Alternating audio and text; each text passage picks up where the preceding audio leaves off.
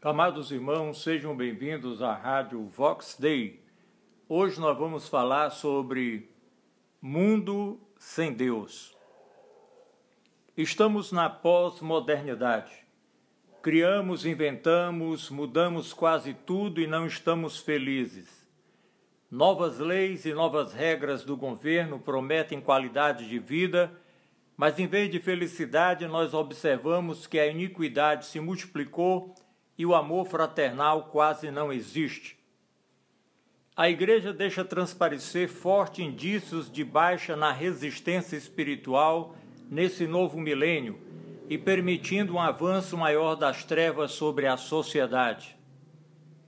A militância da nova ordem mundial confronta valores milenares, tradições, crenças e leis, mas a sua oposição maior, que culminará numa acirrada perseguição, é contra o cristianismo. A cada dia o Estado torna-se mais antirreligioso. O pecado é institucionalizado e o estilo de vida dos humanos torna-se primitivo, animal e banal. Percebemos que a sociedade planetária está sendo preparada para uma nova era, a uma organização do império do anticristo para que vivamos uma nova era sem Deus e sem a lei de Deus. Imagine por alguns instantes um mundo sem Deus, sem a lei de Deus e sem o dinamismo da Igreja de Cristo como a conhecemos. Que lugar triste, que lugar vazio, que lugar angustioso e cheio de desespero. O que seria o mundo sem Deus? Quanta maldade, quanta dor, quanta injustiça, sofrimento, angústia, escravidão e perdição. A cada dia, amados irmãos, são claras as lutas de poderosos para tirar Deus de nossa cultura, tradição, educação e sociedade. Querem, na verdade, tirar Deus de nossas vidas. Há uma guerra em andamento cresce o número de ditadores que procuram riscar Deus de nossos conceitos, valores e devoção. Amados irmãos, estão querendo formar outra sociedade, um mundo sem Deus. Quando Deus é retirado de cena, a primeira coisa que acontece é que a iniquidade se multiplica, o amor esfria e o homem passa a ser um soberano ditador fazendo o que quer. O mundo sem Deus não tem ordem, não tem paz, não tem segurança, não tem amor, não tem graça. O que é o mundo para nós que temos Deus? No livro de Malaquias ouvimos a palavra do Senhor contra Israel, está em Malaquias 3,13. Diz assim a palavra: Vossas palavras são duras contra mim, diz o Senhor, e ainda perguntais: Que dissemos contra ti? Vós estáis dizendo: é coisa inútil servir a Deus. Que vantagem tivemos em observar teus preceitos e em levar uma vida severa na presença do Senhor dos Exércitos? Imagine só, amados irmãos, uma geração que dizia que era inútil servir a Deus. E você, amado irmão, o que diz sobre isso? É inútil servir a Deus? Não. Mil vezes não. O que seria o mundo se não tivéssemos Deus? O Senhor é a razão de nossa existência, de nossa esperança, de nosso agir, de nosso prosseguir, de nosso trabalho, de nossa família, de nossa insistência em viver. Mas o que estamos fazendo? Qual a nossa reação diante tudo isso que acontece ao nosso redor? Como é possível viver sem Deus? Deus é vida, e sem Deus não há vida. Há somente uma sobrevivência sem razão de ser, sem razão de existir. Daí, se nós refletirmos com mais seriedade, nós vamos entender que a vida não existe, ela não tem sentido, não tem valor sem a presença de Deus. O que é um mundo sem a presença do Espírito Santo? O que é uma eternidade sem Deus? Você é capaz de imaginar o que é existir num lugar castigado por Deus e nessa condição de sofrimento permanecer para sempre? 1 Tessalonicenses 1,9 diz: Os quais sofrerão, os quais sofrerão como castigo a perdição eterna, banidos da face do Senhor e da glória do seu poder. Como é possível viver sem Deus? Como é possível viver sem querer Deus? Ora, amados irmãos, cresce o número daqueles que negam a existência de Deus na nação brasileira. Mas há um grupo de situação espiritual mais preocupante que é formado por aqueles que decidiram viver como se Deus não existisse. São pessoas que sabem da existência de Deus e até professam isso com os lábios, mas insistem em viver de modo independente, autônomo, sem comunhão, sem submissão e sem nenhuma satisfação a prestar diante de Deus. Essas pessoas não têm Deus em seus pensamentos, sentimentos, projetos, palavras, comportamentos e atos. Essas pessoas não têm o menor sinal de Deus em suas vidas.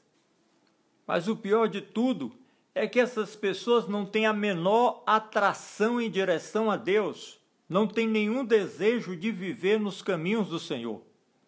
Tudo isso é muito triste e preocupante.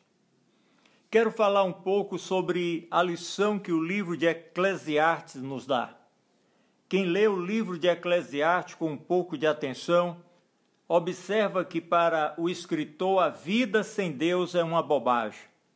Tudo neste mundo é tolice, é uma ilusão. A mensagem de Eclesiastes é que a existência humana neste mundo, para se transformar em vida no sentido pleno da palavra, precisa encontrar significado e sentido. Senão, é apenas a trágica e terrível trajetória de uma sobrevivência que não descobre, não experimenta o profundo e real sentido para existir. Lembre-se do que diz Atos 17, 28 porque nele vivemos e nos movemos e existimos. 1 Coríntios 15, 19. Se é só para esta vida que esperamos em Cristo, somos de todos os homens os mais infelizes, dignos de lástima. O rei Salomão, amados irmãos, buscou de tudo em tudo Talvez tenha sido o homem que mais expressou o desejo de encontrar o significado real para a vida neste mundo.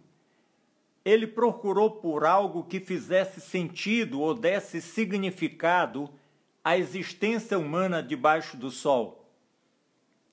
Após cada vivência, Salomão concluiu que a vida humana não passa de uma grande bobagem.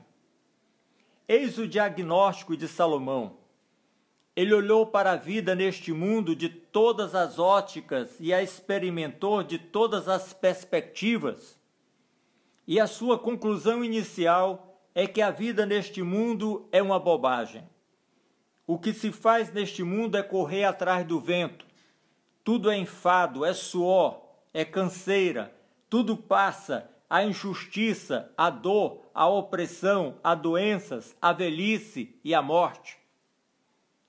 Mas a revelação do Senhor Deus alcançou Salomão e ele passou a entender que a vida tem sentido sim, tem significado sim, quando Deus participa da existência de cada um de nós. É o que acabamos de falar, Atos 17, 28. Porque nele, Deus, vivemos e nos movemos e existimos. E a primeira coisa que Salomão compreendeu é que Deus dá sentido ao prazer nas coisas simples e boas desta vida.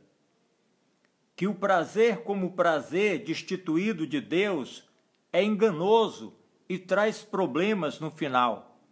Mas o verdadeiro prazer para a vida é obtido quando Deus se mistura em tudo quanto realizamos. Salomão entendeu que as coisas mais simples da vida encontram sentido em Deus, que até o comer e o beber só traz o real prazer e sentido se Deus estiver envolvido. Em segundo lugar, Salomão compreendeu que as relações interpessoais elas só se completam em Deus. Ter amigos, ter esposa, marido, filhos, tudo isso sem Deus é uma ilusão. O eterno Deus precisa ser um ingrediente fundamental nessas relações afetivas, familiares. A presença de Deus concede significado às relações conjugais entre um homem e uma mulher.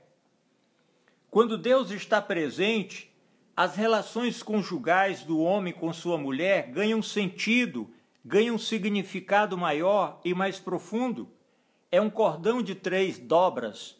Deus é o único que pode manter dois juntos, o único que pode dar liga as relações interpessoais, seja do marido com a mulher, seja do pai com o filho, do amigo com o outro amigo, essa terceira dobra é o Senhor Deus. Ele que dá esta unidade, esta aliança. Em terceiro lugar, Salomão compreendeu que toda desordem ao redor dos homens é resultado do pecado, da queda do homem. Deus não é responsável por essa miséria que nos cerca. Deus não tem nada a ver com isso. Deus não é o responsável pelo mal. Ele diz isso em Eclesiastes 7, 29. A queda espiritual trouxe maldade, desordem, doença.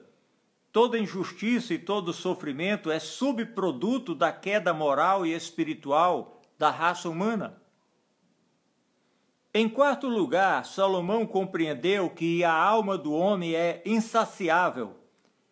E quando ela não se sacia em Deus, o que é absorvido do mundo transforma-se em problema e sofrimento com o tempo. Por isso, Deus pôs a eternidade no coração do homem, a fim de que ele entenda que o temporal e perecível não alimenta o seu espírito. Em quinto lugar, Salomão compreendeu que Deus é a melhor opção desde a juventude, que Deus deve ser o absoluto dos absolutos na vida de cada homem. Ele disse: De tudo que se tem ouvido, a suma é: teme a Deus e guarda os seus mandamentos, porque isto é o dever de todo homem. Depois de sofrer a solidão e a nostalgia em sua alma, depois de buscar e de experimentar de tudo em tudo, o rei Salomão diz o que cada um de nós precisa para ter sentido e significado neste mundo: viver com Deus, viver para Ele, viver por Ele e viver nele. Diante de tudo isso, amados irmãos, não seja enganado, não seja iludido com uma sociedade que deseja excluir Deus de todos os nossos conceitos, valores e devoção. Cristão autêntico não se deixa enganar por qualquer coisa. A palavra de Deus cabe em nosso coração.